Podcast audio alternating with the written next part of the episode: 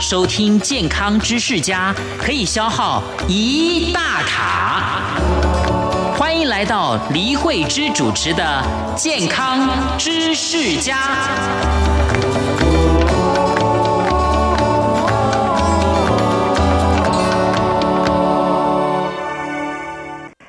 健康知识家，正确知识帮助您更健康。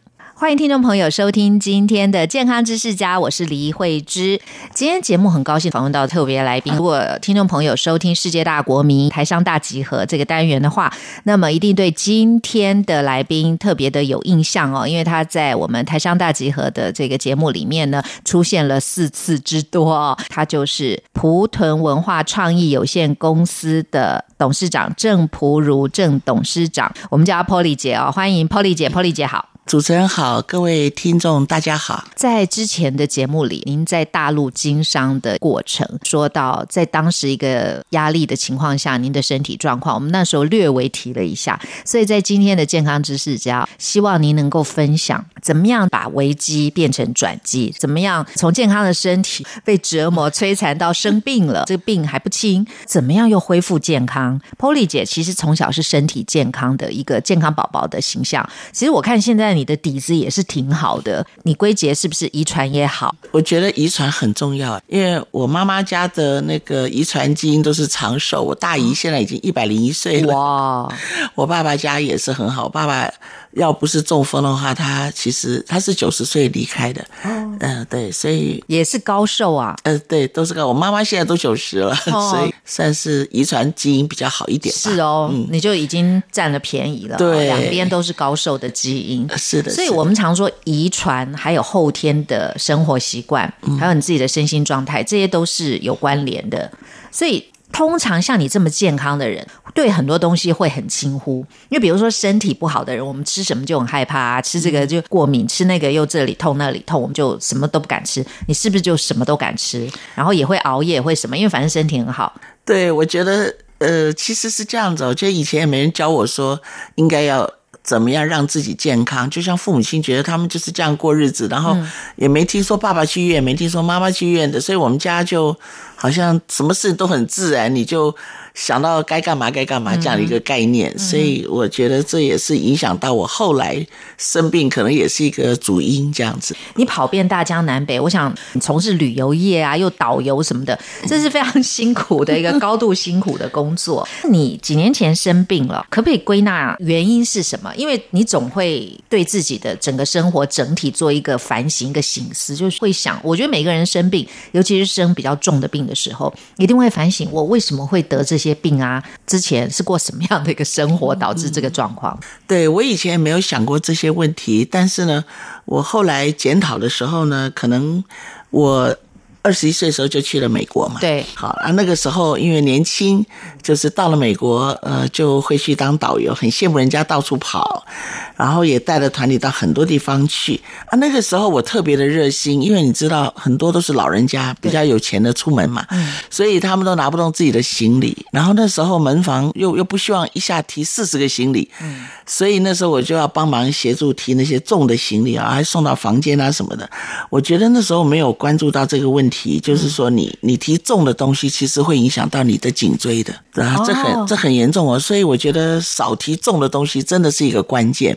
很多人都觉得啊，没关系啊，我可以背得动，把自己像牛一样的什么都挂在身上。我觉得这对颈椎损伤很大的。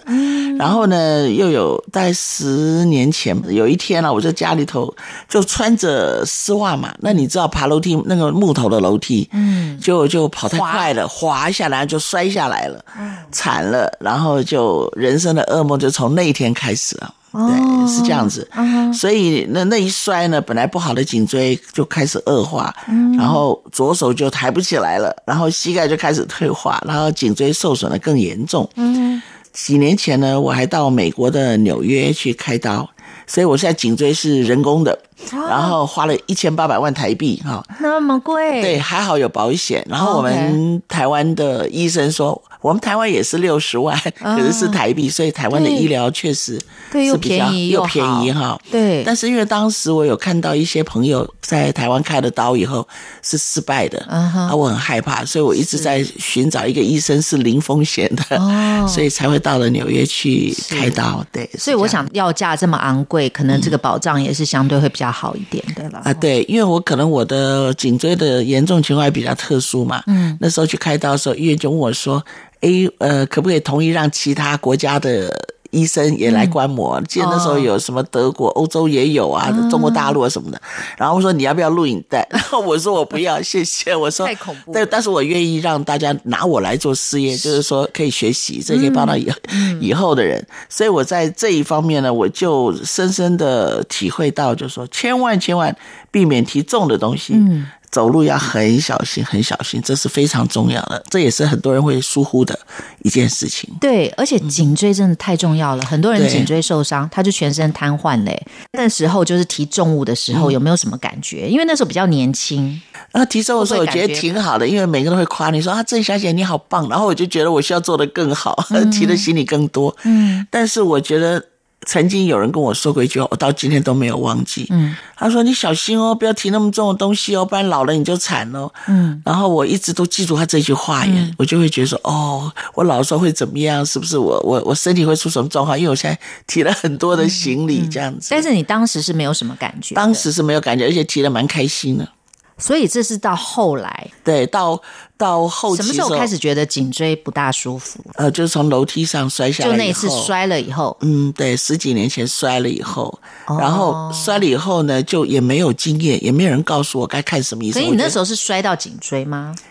呃，不是，我就摔下来，嗯，呃，后来两个膝盖是跪在地上，痛的不行。我还记得那时候，第二天都没办法开车，嗯，手根本就是。是用量的，就这样也也就举不起来了。嗯，所以医生的判断，医生也跟你说，你可能是提重物，也是一个很重要的原因，对不对？这个是也是后期，因为我觉得哈，人有病要赶快看。是，我觉得我这一辈子最遗憾的就是，首先呢很无知，嗯，因为自己健康，突然间生病，就我我去看什么呢？我摔了以后呢，我去看骨科，对，哈，很正常啊，很正常。我看骨科，因为膝盖摔伤了嘛，对，啊，左手举不起来也是看骨科嘛，对，啊，看复健科，嗯，可是我。当年我应该看是神经外科哦，就是这一点没有做对。那因为不懂，也没有人可以告诉你。嗯，所以你去找了医生看，医生也不告诉你。嗯，那我后来来到台湾的时候，有一天我也是到台北一个医院，呃，不说什么名字。然后嘞，嗯，看我去看说我的我的腿啊什么走路不方便了，开始走路很痛苦了，然后左手开始举不起来了，因为，然后他就说哦。呃，给我照那个什么片子，然后就说哦，你可能是颈椎呃下面这边那个肩膀不知道有一个什么有问题，说是天生狭窄啊什么的哈，所以他就说你可以开刀啊，然后当然是有风险这样，所以我也没有去开刀。嗯，但是我觉得那时候他要是叫我去看神经外科也还来得及，是，所以我觉得有时候医生他们对于很重要，对看医生看诊还有。我觉得通常就是看医生的时候，有时候我觉得自己也要上网。我觉得现在网络很多资讯嘛，我现在就会有什么毛病，我先上网就说，哎。我比方说，我我随便说，就是哎，我发烧了，怎么回事儿，对不对？或者说，哎，我拉肚子，怎么回事儿？哎，网络会给你一大堆的建议。那当然，有些网络的资讯是错误的，但是你可以，哎，你过滤，过滤以后，你大自己也会有感觉，你可能是什么毛病这样，对对对，然后再看医生，再听听看医生怎么说你。我觉得这个是很重要，这是我后期我开始关注自己身体的时候，我都是这么做的。对，不过要动颈椎手术真的是一个很难的决定，因为大部分的人都很害怕。那当然做了万全准备嘛，你就是找了零风险的医生，那花了当然巨额的金钱啊，所以就保证可以开得好。可是你当时在做这个决定的时候，你是什么情况下？他就是已经难受到你觉得必须要开刀才可以了，对不对？因为一般人如果能忍就忍啊，他一定不会做这么大的决定，就是说我要开刀，尤其是颈椎。对，是这样子。那时候颈椎不好的时候呢。呃，你会感觉到，比方说走路有点困难呐。哦哦，还有一个比较私密的问题，就是你会觉得说，那个你要排毒的时候嗯是没有办法控制的啊。哦，所以这蛮严重的。哎，对，然后你看了医生以后，医生就叫你开刀，嗯，啊，你只能开刀，没有解释为什么，没有解释有没有不开刀补救方法，对，对，所以我那时候我也是很害怕，也很无知，没有一个医生，你知道你去看医生，我不知道你们有没有这种经验，嗯，说医生我肚子痛啊，好好好，这个药吃了走了，他也没告诉你为什么你痛，或者是你是他他没有时间跟你解释你的问题在哪里，我觉得这个很重要。那因为他没解释，你就觉得啊好吃了药就好了，就你不会再去关注它了，对对那不痛了你就不会再去想这个问题。没错，有时候他只是掩饰这个状态，他让你不痛了，可是其实你这个症状还是存在。对，搞不好还有一个更严重的事情，只是你不知道，直到最后很严重的时候才发现。所以我有时候觉得人常常是被医生给医死的，因为 的确啊，我看到很多种我就是因为生病以后才发现了这个问题。对，对，所以这个要谈也是个很大的问题，就对台湾的医疗保险制度，还有医生本身的素质、医生的心态，还有现在我们的医疗品质。虽然说我们可以用比较便宜的钱，大家常常就是。不用说等太久，至少不像美国这样子啊、要你要等看个医生干嘛都要很久。对，对可是在这边虽然方便，可是你的医疗品质不见得那么好，因为你看哦，这个医院的医生其实他们的工作也非常的辛苦。我们看从早上的诊到下午，他都还看不完。那这样他自己的身心状态也不是太好，他还要有耐心去看那么多的病人。那这时候误判有时候也是有可能发生的。还有他也没有那么多耐心，对每一个人都很详细解说你的病况，所以这些都是很多的问题了。所以这个摔跤呢，可能我觉得就是立刻的你就遭受到一个很大的冲击嘛，再加上之前的这种背重物啊，所以就影响非常的严重。你除了提重物，还有导游的工作，应该生活也蛮不正常的哦。你吃东西呀、或者是说你没有办法准时吃，或者吃的东西的内涵等等，嗯，是不是也有影响？因为年轻的时候就觉得当导游可以到世界各地去玩，不要钱还有钱赚嘛，哈啊，那时候很开心。所以，但是那时候照顾照顾这个团员的话是很辛苦的，你要顾及到他的情绪。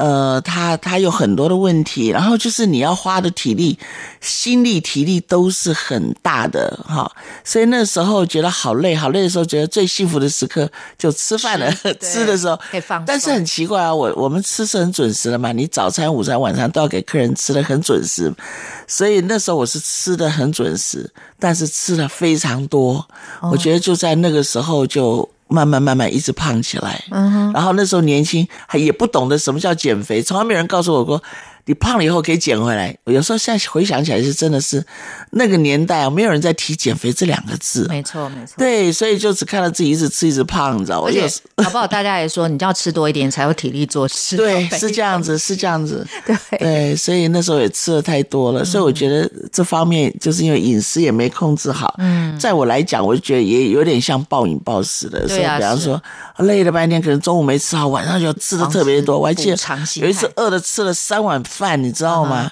那你想中午可能很忙，可能就随便吃两口，大家吃了，你还要赶快的去安排什么事情，然后到了晚上就吃，所以我觉得暴饮暴食就是当时也是一个也是很糟糕的一件事情。这都是现在回想起来，因为我在想说，奇怪啊，我以前都没生病，好像没看过医生嘛，怎么自己现在身体变那么差？对，而且那时候也暴饮暴食，也没怎么样。有些人暴饮暴食，隔天可能就肠胃不舒服、拉肚子，你也没有、啊，我都没有过哎、那时候所以过得很开心，所以你就觉得习以为常。嗯，对，所以偶尔还可以，你是长期这样，那就是再好的体质也受不了你这样摧残啊。对，大概是这样子，后悔来不及了，哎，没有后悔药。是啊，是啊。不过现在知道都不晚。除了这个之外，我们知道之前在节目里你有谈过、哦，爸爸妈妈也生病嘛，你那时候也心力交瘁，因为必须还要照顾老人家，所以心理上的压力也蛮大的。你觉得这也是一个治病的原因，对不对？就说后来会罹患比较严重的疾病，跟这个也相关的。对，因为那时候我爸爸是在医院做心导管嘛，嗯，就在恢复室的时候就大量的出血，然后就是脑出血中风了。那医生呢说，召开我们家属开会，就说你如果要救，以后可能是植物人，因为你要开刀嘛，那你不救，那就很快就离开了。嗯哼。那真的是我这一辈子最难决定的时刻，你真的不知道该怎么办，你不知道哪一个决定是对的，因为你想留下他，怕他受苦；不留下他，你还没说再见。这种心情真的是我到现在都还记得，刻骨铭心。但是我最后还是，我几乎在嗯、五秒之内，我觉得应该更少一点，就脑袋想很多哦。可是我记得我马上就脱口而出说就开刀。我说如果爸爸将来是什么情况，我都会一辈子照顾他。嗯哼，这样子，所以就就开刀了。对，那一阵子是比较辛苦。那时候我记得哦，我这辈子从来没有说，哎，我们都到医院下面去吃吃饭嘛。然后我记得我从来都看不到我的食物，因为那时候就你一直掉眼泪，一直掉眼泪，那根本就看不清你的食物。对，那个时候确实是压力是蛮大的，压力太大了。因为我爸从来没生病，一生病就让你觉得突然就要失去他了，是是啊，那时候真的是很不能接受这样子。而且我爸那时候还是八字量表是零哦，嗯，他还在医院，后来因为。也涉及到医院的医疗疏失嘛，嗯，就最后医院让他就待了一年半哦，一年半都在医院，然后后来出来以后，我们也是很努力的请复健师啊，请什么的，就我们很多亲戚就都来叫醒他，这样轮流的，对。后来我爸爸还是不还算不错，就过了蛮开心的几年这样。那我以前听人家说中风的人呢，活不过八年，嗯，哎，我后来发现。真的是，就到了八年的时候就走了，这样。嗯，但是他一年多在医院，因为医疗疏失的关系，一年半，后来还是回到家去调养嘛。对，那调养的时候其实过得还蛮愉快的。对对，那时候是我他起了两个外劳，因为他八十量表示零嘛，嗯，他就是不能说话了。不能动，什么都不能自主了。但是呢，他有意识了，嗯，就是他知道你在说什么，可以回回你，回你就不是说话的回，就是笑。你看他的表情啊，笑啊，开心啊，就这样子。对，所以我觉得哈，有些人说，哎，你好孝顺你的爸爸，嗯，其实我觉得不是，我觉得。呃，我很感恩，说我有机会再跟他在一块。是是是是，我想 p o 姐是非常孝顺，孝顺的人是绝对有最大的福气的啊。那父母养育我们，我们报恩，这个你是已经做到完美了。那其实我们说生理啊、心理都是会影响的，所以父母的生病啦，让你觉得压力其实是导致癌症的原因之一啦。但是这也是蛮大的一个原因啦。因为我我后来呢，是因为我妈妈也是也生病，我爸爸。我爸爸病了以后，第二年我妈在厕所摔了一跤。嗯，她那一跤是因为那时候请的是外劳，然后我妈是要摔的，她自己抓着那个就是那个洗手台，慢慢的下去。嗯，然后那外劳就就要把她拉起来，就用力一拉，没拉好又摔放，就是说他。都没拉好嘛，然后他力气又比我妈小，所以我妈体重比他重，然后就又掉下去，就把股骨给摔断了，这样。所以老人家经不得摔，经不得摔。第二年，所以就又送到医院去打钢钉，这样子就把股骨的地方给修复。但那我妈妈也在床上躺了蛮久的一段时间，就是要复原不容易，这样，因为年纪嘛，对，年纪在那边，年纪大人真的是经不起摔的。对对对，嗯。但是听 Boy 姐这样讲哦，我发现不只是年纪大经不起摔，我们最好尽量不管。什么年龄我们都不要摔哦，对，因为你即使年轻时候的一些受伤哦，或者是潜藏在里面，你不晓得，到老年的时候也很容易发作。对，所以有时候我现在在路上走啊，我会看一些年轻人 蹦蹦跳爬楼梯，从上面这样两三阶这样往下跳，我都替他捏把冷汗。对，有的就是我觉得。看手机走路不专心哦，对，然后前面有一个那个杠，他一一趴就趴下去摔跤，我也看过，是很可怕，是，所以这个真的要特别注意哦。那除了这些之外哦，其实因为你的工作的关系，说导游这工作真的很辛苦，而且你还有有时候可能有时差，什么到处飞来飞去，还有你做生意也很伤脑筋，对不对？你也是很辛苦啊，你想想看，你要怎么样想我的。公司要赚钱，我的员工，我的经营，我的什么什么一堆的事情，哎，所以这个是不是也是压力很大的一个来源啊？对哈，这个我还没想过，我觉得应该也是，因为我记得那时候做完做导游的期间呢，就有了一个机会自己开一家旅游公司嘛。对，然后那时候我们有做我们叫做 local tour 当地的旅游嘛，然后就要请很多的巴士啊，哈，然后。我记得那时候，我我到了有一阵子，我几乎没有办法接电话，完全没办法接电话。为什么呢？为什么？电话一拿起来就是坏消息。比方说冬天的时候，然后导游就打电话回公司嘛，啊就当然意思打我的手机，因为是凌晨嘛。他说：“哦，我们早上起床，车子埋在雪堆里面，我们现在出不去。这个还好，因为还在旅馆。有一天呢，那个下午的时候很很热的那个时候，我记得是呃有一部巴士要到拉斯维加斯去，然后那部巴士。”就他们打电话来说，糟糕，车子坏掉，嗯，车上没水，然后又又没有冷气什么的，嗯，要等从洛杉矶送技工上就技术的工人去修车，那也是很可怕的经验。你知道，就是那种压力，就是一点一点的，你就是听到还有一个更更离谱的，有一次呢是在芝加哥的机场，有一个团体大概四十几个人要到加拿大去，这个事情我现在不是很清楚后来是怎么处理的，我只记得当时呢领队打电话回来。哦，老板不得了了，我的客人都飞走了，那我去上个厕所，所有的护照都在我身上。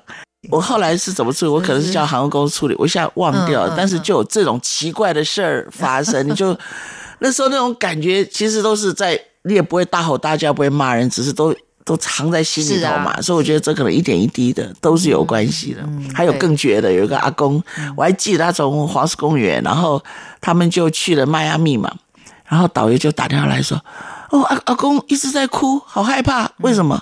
因为他身上绑了两万块的美金在身上，结果他在黄石公园洗澡的时候，他拿下来放在枕头里面，你知道吗？”哦，那时候你就竟然很紧张了，因为你打扫的人对也许就没有了，也没有办法说是你的，因为现金。是对，所以那时候我我就学会了很多处理紧急状况的方法。对对，后来后来还不错，就是我打电话给最高就是总经理，嗯我说我现在跟你讲话都是录音的，然后发生什么事嗯情，然后叫他赶快找人去找。后来钱真找到了。哇，那还不错对，欸也拿回来了。对，所以就这，我觉得当导游就是做人的事情，所以我觉得后来我做事情会比较的成功。我觉得也是跟那一阵子历练有关系。你要处理奇奇怪怪的事情很多，是，都所以很多事情也是有得有失了。不过后来怎么样发现罹患重大疾病哦？然后呢，你又恢复健康，这个过程是大家想要好奇的。在音乐过后呢，我们继续请教 Polly 姐来告诉我们整个的过程，怎么样的治疗，也告诉大家怎么样预防这些疾病的产生。音乐过后，我们马上回来。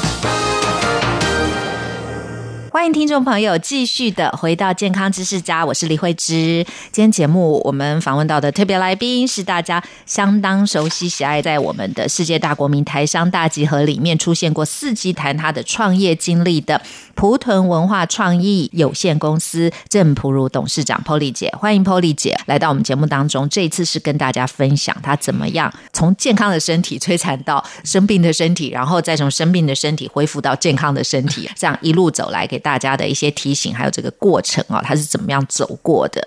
Polly 姐之前都是健康宝宝，后来因为工作的关系，所以有了这一些状况，之后生病，你归结起来可能都是一些原因啊。所以后来你是怎么样发现生病的啊、呃，我是怎么发现呢？因为二零一零年的时候是我爸爸中风嘛，对那二零一一年隔年就我妈在厕所摔跤了，对那我们家就两个病号了。嗯然后二零一二年的时候，在十月份，那时候我正好在厦门，嗯，然后我还记得好清楚哦，就是那个时候要回台湾，因为我妈妈的生日是呃十月十一，嗯，所以我十月十号在厦门的一个酒店里面，然后你去洗澡的时候，哎。怎么突然之间摸到一个像岩石一样的一个硬块，嗯自己吓一跳，嗯嗯对，想说，哎，是是会不会人家传说中的一个癌症嗯啊？这样子，对，然后那时候心里就有点开始担心了嘛，哈、后来就回到台湾，妈妈过生日十月十一。赶快的就找医院去检查，嗯就就在十月十八号，这些日子我都不会忘记，这些重要的日子。十月十八号我就确诊，印象太深刻。印象太深。确诊了以后呢，我就跟其他人一样，我就说，我在问我自己说，我怎么会得癌症呢？然后怎么会是我？怎么回事？就是我后来发现，原来每个人得癌症的时候。一定会想的都是一模一样的事嗯情，为什么会是我这样子？所以呃，那时候我我我很紧张嘛哈，然后我我这这个也是很好玩，我也不知道该怎么办，我就开始看哪些医生是比较厉害的，嗯所以我那时候去了五个医院，哦，看了八个医生，然后想听听他们检查啦，都在台湾吗？都在台湾，因为那时候正好已经回来台湾了嘛，是然后就在看应该怎么办。那因为那个时候我没有回美国，这主要是因为我爸爸已经生病了，妈妈也生病了，我要陪在他们身边，我也没有办法离开这样子，对，所以我就。就当下就决定在台湾治疗。那我那时候治疗的时候，这个是有点个人的一个很有趣的事情。那时候我一个朋友很关心我，他他有时候会，我这个朋友对于会会看面相啊，会那个的，然后我就跟他说：“你可不可以帮我看一下哈？我去了 去去了这个五个医院，八个医生，你觉得哪一个比较好？” 最后他他也蛮科学的跟我分析哈，他说：“你看这个虽然很有经验，年纪老了一些，这个年轻了一些。那这个医生，我后来选的这个医生呢，他也有治疗过名人成功的经验，然后呢，他的年龄正好是中年，然后就是可能是体力啊各方比较好。他说开刀的时候也比较安全。我不晓得了哈，这不能代表一切，就是说这个是他的意见。然后他又说，那这家医院呢，团队呢又是很很阵容很坚强，他觉得不是只能靠一个医生来做决定的，对对事实上团队非常重要。嗯所以在这个基础上呢，我就选择了那位医生这样子，对，跟那个医院，对，做了好的选择，医疗的选择也是蛮重要的哦。对的。那你就是在生理、心理上，你做了哪一些调试呢？还有治疗，我们刚刚讲，你就是选择正确的这个治疗方式，一知道了马上就去做治疗了。对对对，因为我还记得好清楚哦，呃，就是我是二零一二年十月十八的时候知道生病的嘛，可是我的那个得了癌症的时候已经是三期了，三期的时候因为那个瘤呢比较大，就在差不多五五公分这样一个概念，三期，那医生就是说应该要先用缩小的。就说你你你，因为它有一期、二期、三期、四期，一般来讲的话，大概到了这个五公分就是三期，他们有一个规范嘛，好、啊，所以就是先叫我先缩小，嗯，啊，缩小了治疗以后呢，那我就在隔年的一月二十三这个日子我也记得很清楚，因为一月二十二的时候我还在在这个医院门口啊，嗯，我一直坐在那边一直在思考，因为很多朋友跟我说，千万不要开刀，千万不要开刀，你一定是要用中医治疗，用什么自然疗法什么的，跟我讲了一大堆，就每个朋友的意见都不一样。嗯嗯，我我觉得这也是人生很难的抉择，我到底是开还是用中医让他们讲的，因为每个人讲的时候都会威胁你，知道？你如果这样，你就会怎样？嗯。哦，我觉得后来呢，我我还是做了决定，就是说还是做了那个西医的治疗，先把按照医生讲的，我觉得我应该相信他。嗯哼，我觉得他也给了我一个很大的信任的程度。嗯哼，所以我的当下就第二天就去开刀了。对，所以医生医术好，然后你信任医生，这个医病的关系好，这非常重要。有时候你就是信任这个医生哦，他怎么做治疗，你会比较有信心，也会比较好的快。对如果说你对他存有怀疑，其实这个医疗效果会打折的。信心真的很重要，对病人来说哈。对，所以事情已经过去了七年了嘛，哈、七年那个，我那天去看医生，医生说，呃，能够过了七年的话呢，你一年只要检查一次就好。原来以前是一年是两次恭喜，恭喜。嗯，对，以前就是存活率也只有百分之七十六嘛，就是说一般人存，他们是这样计算。那你想，二十四个 percent，你万一是其中一个 percent，你就、就没了。对，然后但是我就还是蛮，我后来哈在思考我这个过程当中，很多人问我你怎么好的，我觉得我选择西医仍然是正确的。很多人一直说你千万不要西医动手术，我觉得应该是把病灶拿掉。然后再用中中医医来调理，我觉得，因为我当时为了救自己，我我做了很多很多的事情嗯啊。然后呢，而且我还认为啊，如果你没有得过癌症，你真没资格给你朋友任何建议，任何建议，对提都别提，真的。是这个说的也蛮好的。对，嗯，因为很多人都是切身之痛、切身的经验，对他才知道是怎么回事。那你如果你只是东看西看，你觉得这样，那只是道听途说，有时候啦。嗯，对，所以呢，但他们也是好心啊，就是希望我我觉得好朋友、亲戚，每个人都希望你赶快好起来，对对对他们都会给你好多意见，对你。自己保持一个理智选择很重要、哎，那时候很难保持理智。真的。我记得朋友到我们家来啊，大部分都会叫我买这个买那个，我也花了不少钱买这个买那的。嗯，然后这是这个真的每个人都很难而且他避免啊，就是他一定要你买，他觉得说你你跟你讲，你就吃这个就是会好，你干嘛不吃？嗯，为了摆脱他们，我都买了。买了以后，其实我没有吃，因为我也会去上网去查什么的。有时候我觉得有压力太大了，我觉得那也是压力的一种啊，就是生病的时候。对，然后呢，我住院的时候我还记得很清楚。有一次呢，有个朋友来看我，他还有带朋友来，嗯，他们说。你只要练习法轮功，你病就会好了。这样子，我当然相信说，任何任何的功夫哈，可能对身体是有帮助，但是对于癌症是另外一件事情。所以他花很多时间要来说服我，我所以我我我觉得非常有压力。我想每一个人都有每一个人的权利选择哪一种方式是适合你嘛。嗯，我后来选择了气功这样子，嗯嗯，然后我觉得对我也帮助很大，嗯因为特别学会了那个腹式的呼吸的那个方式，腹式呼吸哦对我，跟般人都要学习。对对对，我跟一个彭老师学习，是然后呢，后来我就都拒绝朋友来看我了，这样子，嗯因为我觉得太有压力了，对对，而且我那时候生病的时候。我觉得我也想跟各位听众说一件事情，嗯就是当一个人生病了哈，然后你去看他的时候，你只要表示说你你希望他好就好了，你不要问他什么时候发生的，你怎么知道的？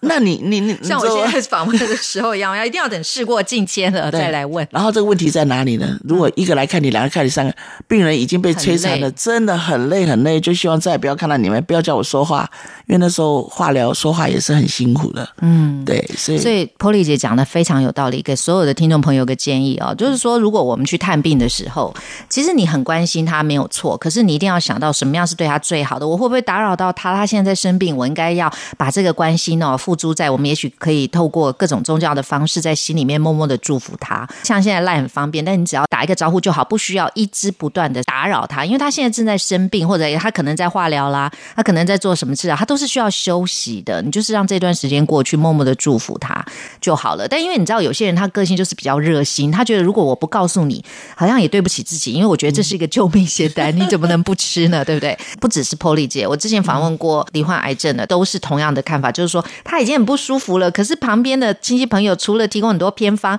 叫你吃这个吃那个，然后还要不断的来看你啊什么的，就觉得要关心你，所以要告诉大家说，请你千万停止这样的一些做法，这样让他安静安静的休养。是的，是的。所以那时候在我生理上面，真的哈，化疗期间哦，嗯，呃，食欲真的是很差，而且我不知道每一个癌症病人的感觉是怎么样啊、我从来，你知道，有时候你嘴巴会破皮，因为你可能没睡觉啊，火气大，不是会破一个洞吗？对，我那时候破的洞是洞里面还有洞，我就有时候就怀疑像莲花，我那时候照下来，就是你知道，就洞里头有洞，好几个洞在你的洞里面，那很可怕。然后你完全没有办法喝水，嗯，痛痛是因到不行。为化疗的因为化疗的关系，对。后来我喝水，你知道那个像喝白酒，不是白酒杯小小的吗？嗯，那个酒杯我我记得现在印象深刻，我要喝水哦，我是要想办法让它进喉咙，不经过这些破洞。那因为嘴巴很痛啊嘴巴很多破洞，我那时候要花两个小时才喝那么一杯水。嗯，对，哇，所以那时候现在现在人很容易忘记痛苦，现在不知道那时候痛什么感觉，但是我只记得那时候真的很痛苦。这样我还面对了这一杯，我还在算时间怎么样可以喝完，两个小时。嗯，所以痛到那种程度，对对，就化疗，化疗会痛到那个程度，而且味觉都变了。嗯哼，以前听他讲也不懂什么叫味觉变了，吃。后来我就到那个夜市去买那个玉米啊，好开心，喜欢想吃玉米好了。哇塞，吃下去比那个吃像我我是没喝过馊水，不过我觉得也差不多了，就那个味道恐怖到极点。嗯，所以我觉得很多生病的事先，如果我有这种。这种意识的话，可能我就会避免很多事情。对然后我就吃下去，整个都不是玉米的味，我还吃了几样东西，都味道都不完全不一样了。对，所以会很好吃的东西，可是你吃起来是非常难吃，完全是不一样的味道，或者完全不一样的它完全就不是玉米的味道了。完全就不是玉米了。对对对，啊所以那个时候就是大部分的时间都在厕所里面度过，因为会你会一直排，一直排，哦，所以是排毒吗？还是对不排毒，就是它会一直那个，然后你比方说你你好了，你觉得啊，终于喘口气要出去，然后又需要再回去，你知道？那他又不是说排一大堆的，就是一直要让你觉得要排这样，然后就觉得哇受不了，这样天天几乎都在厕所度过。嗯。所以。其实 Polly 姐，如果你去一些地方演讲啊，说到这些经历，什么鼓励大家哈，我想很多人会比较注重他自己现在的生活方式或者饮食或者压力的部分。过来人的一些提醒，希望不要遭遇到同样这么痛苦的一个过程。对，这些症状都是癌症病人会得，但他们都是得其中一个或两个，我全部中奖了。就这些副作用啊，这些问题我都碰到了。没关系，他们也觉得很奇怪。对，就是所有的苦难一起来，就是把它 一起过掉。对，嗯，那这个是生理上的痛苦啊。对，还有我那时候不是打了化疗嘛，人真的很虚弱嘛。真的真的很虚弱，所以我还到呃到北京去找老中医。那时候认为老中医比较厉害嘛，哈，大大部分都在北京，所以就跑去北京。嗯，然后就有朋友介绍说，呃，有一个地方，然后都是一些专家坐诊，然后可能费用比较贵一点点。嗯，记得那时候我也忘了多少钱了，反正就是去那个地方，然后找老中医。我觉得非常有效，因为我觉得老中医他给你把脉啊，然后他给你开的药方，嗯，那个药方是补气的，因为他们觉得说他不是来治疗你的癌症，嗯，他是要给你力气，接受下一次的化疗，然后让你就恢复元气这样，所以那个目的是补气，所以我觉得得了。得了癌症以后补气很重要，因为你看很多人都很虚弱，嗯，很多人不知道要找中医去补气，对。那你补气以后，我那时候就是每个月呢就飞一次北京，然后他们那个中药我就拜托他们帮我熬煮，他可以帮你熬煮，然后就三十包弄好了，然后就带回台湾。一个月的份吗？一个一次一个月的份，一个月份都提不动了。加热就好了。呃，我我也不用加热，就是你拿一个杯子啊，啊，里面放的是热水，很烫滚烫的水，你就把它丢进去，过一会儿它就温了嘛，就就然后你就喝下去就可以了。所以你你到哪去很方便，很方便。所以那时候我也做了很多研究啊，这样子。那心理上呢，我就反正也接受自己得着癌症的事实，但是我相信我不会。死掉，就是觉得我一定会克服这个难关哈，对对，就会去想古代的那些成语啊什么的，什么天降大任于斯人也。那时候天天就在在心里头念说，你就一定会经过很多的磨难啊什么的。所以那时候呢，我也经常的上网去搜索很多相关的资料，也去了解到底。所以那时候我才知道，其实这个癌症是有很多形态的，同样一个癌症也有很多形态。所以医生治疗的时候也是用不同的方法来治疗的，包括。我我现在后来，我我我那时候看到医生给我的治疗方法都挺好的，因为他还说走的是蛮新的方式嘛，啊，所以就是我那时候看到了好多的治疗，想办法救自己，然后我也不要医生判我死刑，然后我最讨厌医生每次说这个存活率，老是没事就提这种数字啊，我觉得我也希望。对，当然是医生提示好，但是有时候我觉得不要太强调这个这个存活率。有时候，因为当下你刚得，那是很恐怖的一种感觉，你不知道你是在那个存活的那一个地方，还是不能存活的那个地方。所以你会不会觉得医生温暖很重要？对，医生他要给病人信心，虽然不是说盲目的信心，对，可是你应该要就是分析利弊得失之后，你要有一个安慰的那种感觉。你知道我看一个节目就是。一个美国的节目，他在帮一些很胖的人减肥、减重。那那些人都是已经胖到非常非常严重，也就是说，他的生活形态长久以来已经是很严重，而且他也没有那么容易呃就戒掉他那种状况啊。何况他们有一些生活上是的确有一些问题的。可他们去找这个医生，我是觉得，当然他一定是很厉害的一个外科手术医生，或者说他是一个减肥专家医生，因为他要帮他们做，比如说能够做手术的时候，他要先评估嘛，你就一定要降到某一种程度，他。就可以帮你做手术，那他手术应该是很厉害，就很精良。可是我常觉得，就是他在跟这些病人沟通的时候，其实是非常严厉的。嗯，那就说你必须要降到多少公斤，那你才可以做手术。那如果你没有办法降到这个公斤数的话，我也没办法帮你做手术。你是自己害自己，什么就是非常的严厉。那我都想，如果有一个人跟他们说，他们就能降到那个体重，他今天也不会变成那么胖的一个状态了。所以我就觉得有时候医术高明，可是同理心或者温暖，或者你要想什么方法，而不是只是说我就是要你减到这个，不管你用什么方式，我就告诉你，如果你做不到，你就是危及你自己的健康，那我也没办法。好像每次都这样子哎，所以有时候我就会觉得说，这些病人其实也蛮可怜的，蛮辛苦的。对，嗯，我觉得医生，我觉得有时候医生也是要看个性哎，真的，呃，有些医生就会很习惯关怀病人，是我我去像有时候复诊啊，去看诊。哇，有些病人进去那可是有的十五分、二十分，甚至三十分才出来。嗯，像我昨天去医院去去看诊的时候，我从早上去一直到下午四点才离开。嗯，然后中间有些有些医生他中午没吃饭就一直继续的看着，因为他没看完。对，所以好医生还是很多的，很多的，很对多很我觉得病人很辛苦，医生更辛苦。辛苦，真的。对，嗯所以最好是不要生病，所以大家都不辛苦。是是是，希望大家不要生病。那生病能碰到好医生，我觉得这些很重要。当然，你是一个孝顺的人，绝对是有福报的哦。所以你生理上就经历了这么多，那心理上呢，也是你就接受了自己生病的这个事实，而且很有信心的。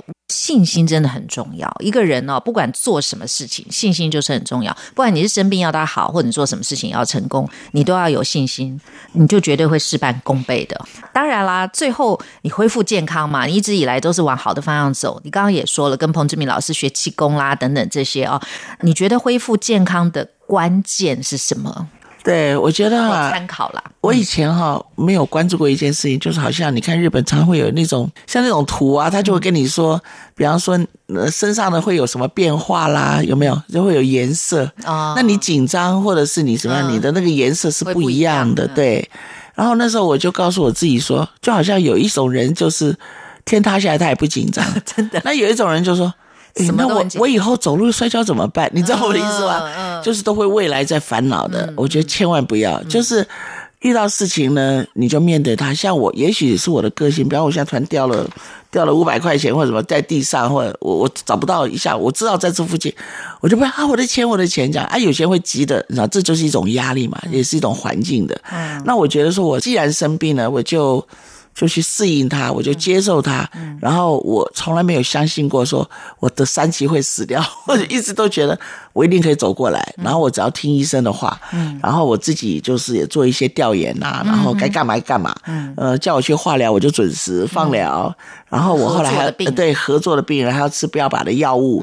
然后呢，我还练习气功嘛哈，然后我又去泡温泉。我觉得泡温泉是让我最开心的事情，因为你知道癌细胞怕热嘛，对不对？然后你看人家没有，据说是没有人得心脏癌，因为这个地方比较那个嘛热，所以而且我们身上很多废物都积在腹部嘛，嗯，所以腹式呼吸也对我帮助很大嘛。哈，你练这个气功，所以呢，我我最。给自己最大的就是，因为那时候身上很多地方都会疼痛嘛，所以我就决定说，我虽然是认为我不会离开这个世界，万一呢？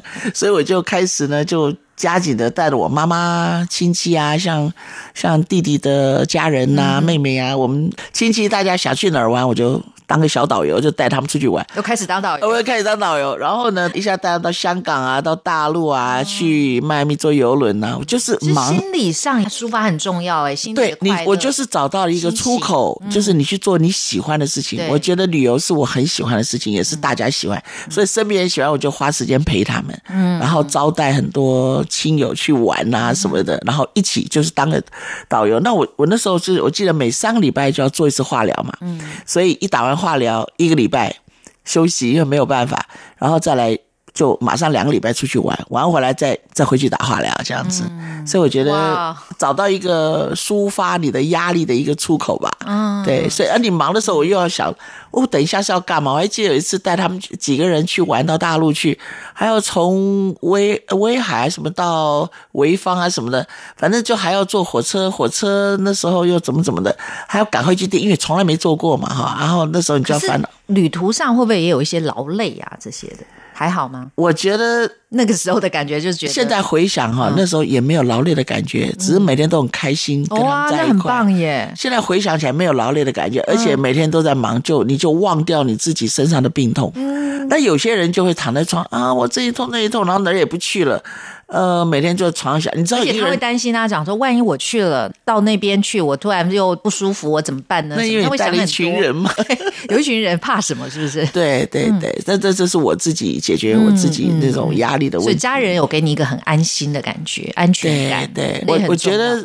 到当时不是这样想的，当时是觉得看着他们那么快乐，我觉得我也很 呃感染他们的快乐，就就忘掉自己的痛苦。而且你也带给他们快乐，所以你看，这个就是施比受更有福，有时候就是这样子。哎对，真的是这样子。嗯所以你泡温泉、练气功，然后又带着妈妈跟亲戚出国旅游，你做完化疗以后就开始，就身体对。比较化疗以后的一个礼拜在家休息，然后嗯。再来，然后再就出去玩。对对对，然后去哪里有时候也没有事先安排的很好，就是前天晚上还是安排第二天去哪里，就嗯最重要是酒店是都订好的，还有机票订好的，嗯那其他的话就看着办。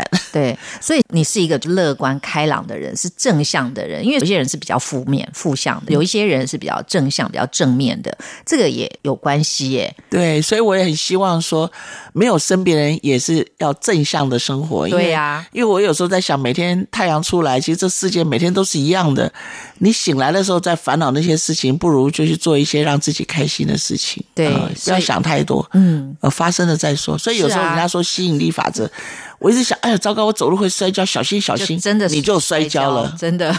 那你不去注意它，你根本可能就就不会去想这样子。当然，就是自己要照顾好自己。所谓照顾好自己，就是很多事情稍微要关注一下，嗯啊，那就比较不会对，但也不要神经兮兮啊。对，太过了，神经兮兮也不行，那也是把自己把自己搞得生病了。真的，真的，心理很重要，心理作用。你从生病到康复哦，一定有很多的感触，是不是？总结一下，你刚刚也讲很多我我那时候是觉得，当然医生护士啊都是专业的人员嘛，哈，是啊，你自己还是要了解自己的病情，不是医生跟你说什么你就听什么。对对，呃，医生说了，你自己再去学习，其实对你是有好处的嘛。人家说久病成良医，可能也是这样一个概念。嗯，然后你要了解怎么吃，吃什么，什么照顾自己，这样。嗯然后有时候跟朋友聊一聊啊，听听意见呐，哈，也是 OK 的。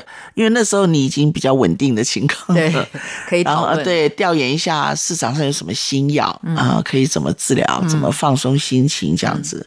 那我还是那句话，就是说我也是很喜欢我的朋友，然后他们要来看我的话呢，就是我还是尽量的谢谢他们，就是我觉得他们给我发个短信啊，或者打个电话，我都很开心了，就不用太麻烦，啊千万不要给我带很多保养品、养品什么品的，我觉得。后来我后来用不了，癌症好了以后，发现我真的浪费掉好多很多东西，都丢了这样子。嗯对，所以呢，因为朋友的好意，有时候会觉得负担让你的病加深呢，真的或者或者做出错误的决定。是除非我的朋友得过癌症，嗯，那我就会他才会了解我的问题是什么，我们之间才有共同的语言。对，因为他走过这条路，他走过这条路，嗯对，所以后来我。我我后来好了以后，呃，就说当然不是说全好，就至少我也在安全的情况之下，嗯。很多朋友听说我得癌症，然后还不错，所以都会来问我，嗯，所以我也会给他分享一下我我自己觉得哪里好哪里不好这样子，嗯，所以也是也也算是做一点公益，提供一些我自己的体验这样子，对我把自己说我就是来体验得癌症的，所以。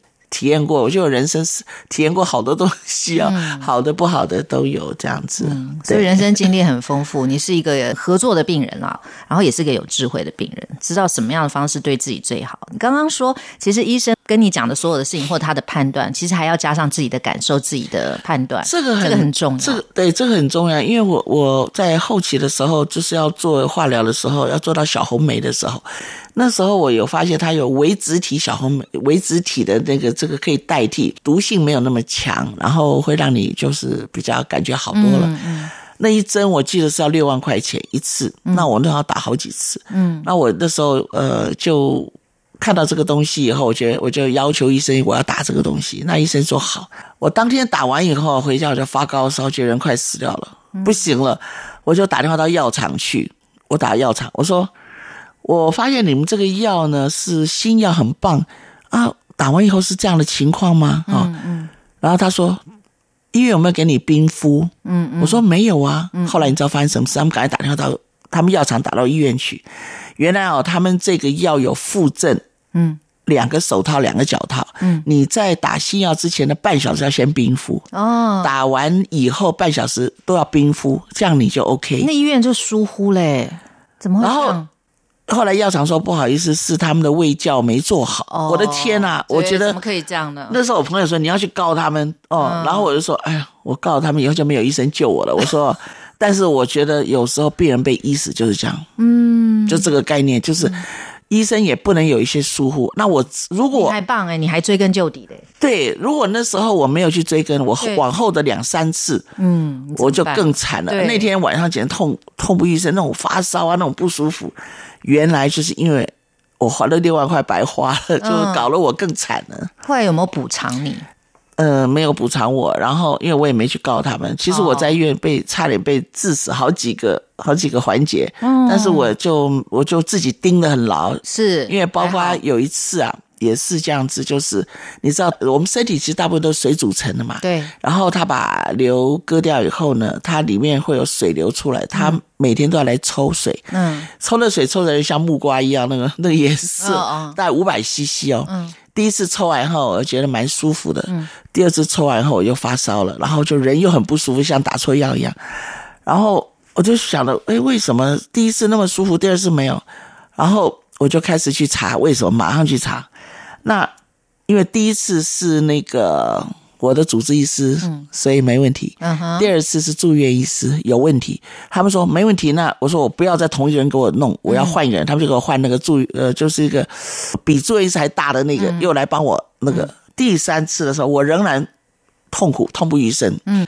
我就不懂，我就要求说，我不再给你们抽，除非是主主治医生医。嗯结果你知道原来是什么？他针抽的时候，他就像咻，那一秒两秒给你抽出来了。嗯这是不行的耶！我不知道其他人有没有这种经验。嗯，主治医师这样，哦，好慢，好慢，好慢。嗯也就是说，可能要花五分钟、十分钟的概念去抽五百 CC，别人可能花一分两分就抽完了。但是那个感受就差很多。但是那个给的那个结果是不一样的，所以是不能快抽，只能慢抽。所以你看这些细节，对，所以如果有人真的有这样的需求的时候，你就要关注一下，他要抽体的那个时候，是一定是要慢不能慢慢快对对，所以这个医生要很细心。对所以你现在真的是已经久病成良医了，对久病成良医了。那有一些小细节。是，所以对健康的定义是什么？还有你的心得是什么？一个总结好吗？我觉得啊，呃，嗯就是健康就是要动。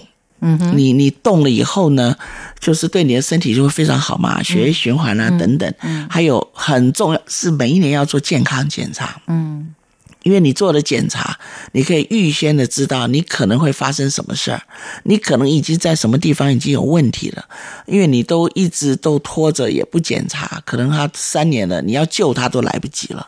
对，所以我觉得每一年健康检查很重要。嗯，然后尽量的了解自己的指数啊，像比方说有些有什么糖化血色素一出来是八九的，那个都很多人自己都不知道。像很多年轻人呢，三十岁。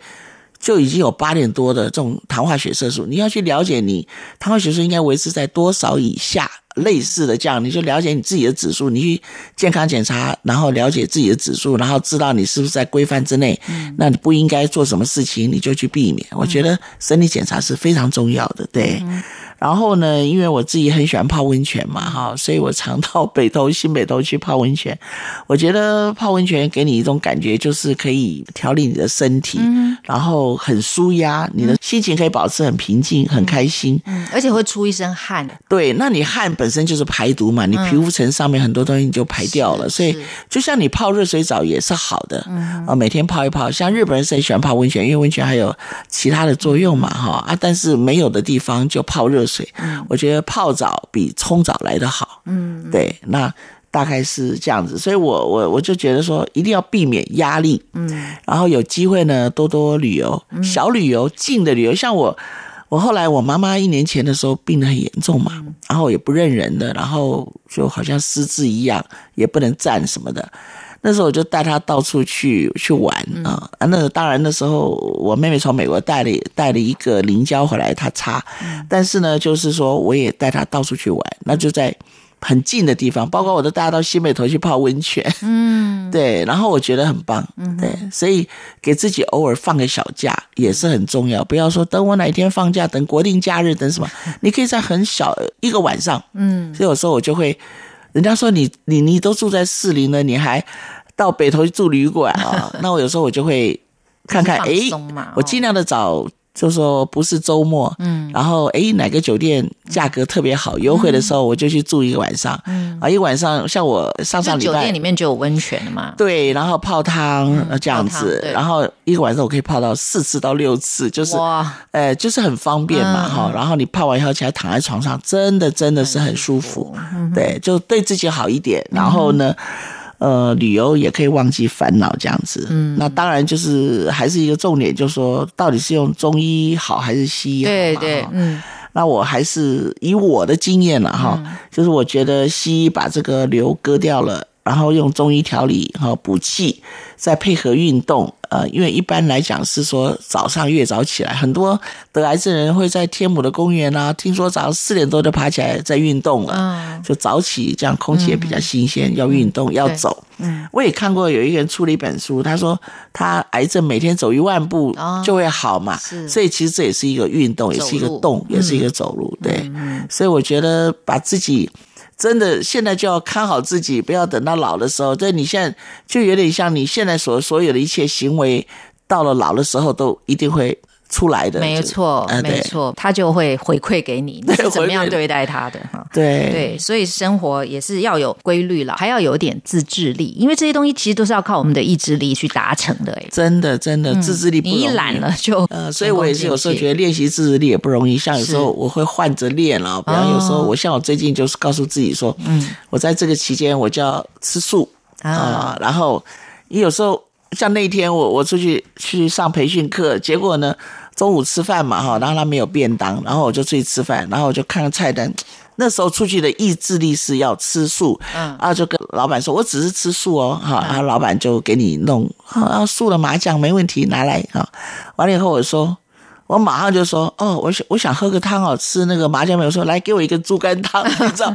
然后那个那个那个老板说，不是吃素不是？吃素？对我说。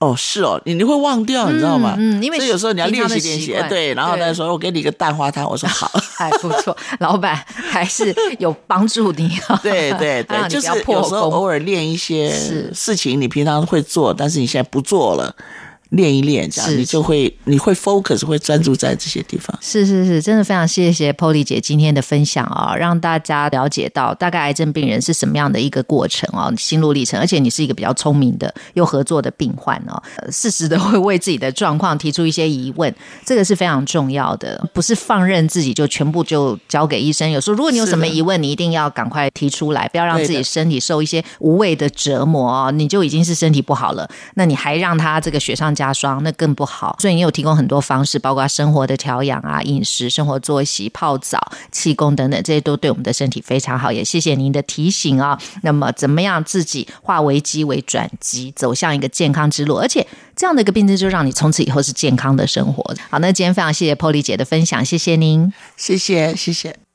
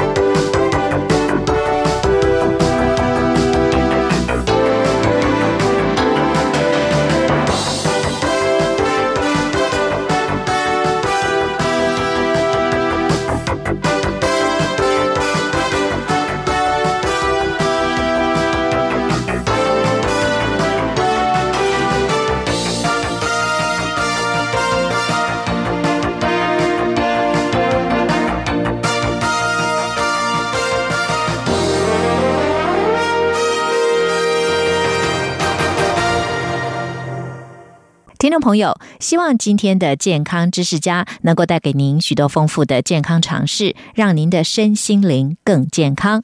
我是李慧芝谢谢您今天的收听祝福您平安健康吉祥欢迎您下次节目时间继续收听健康知识家再会。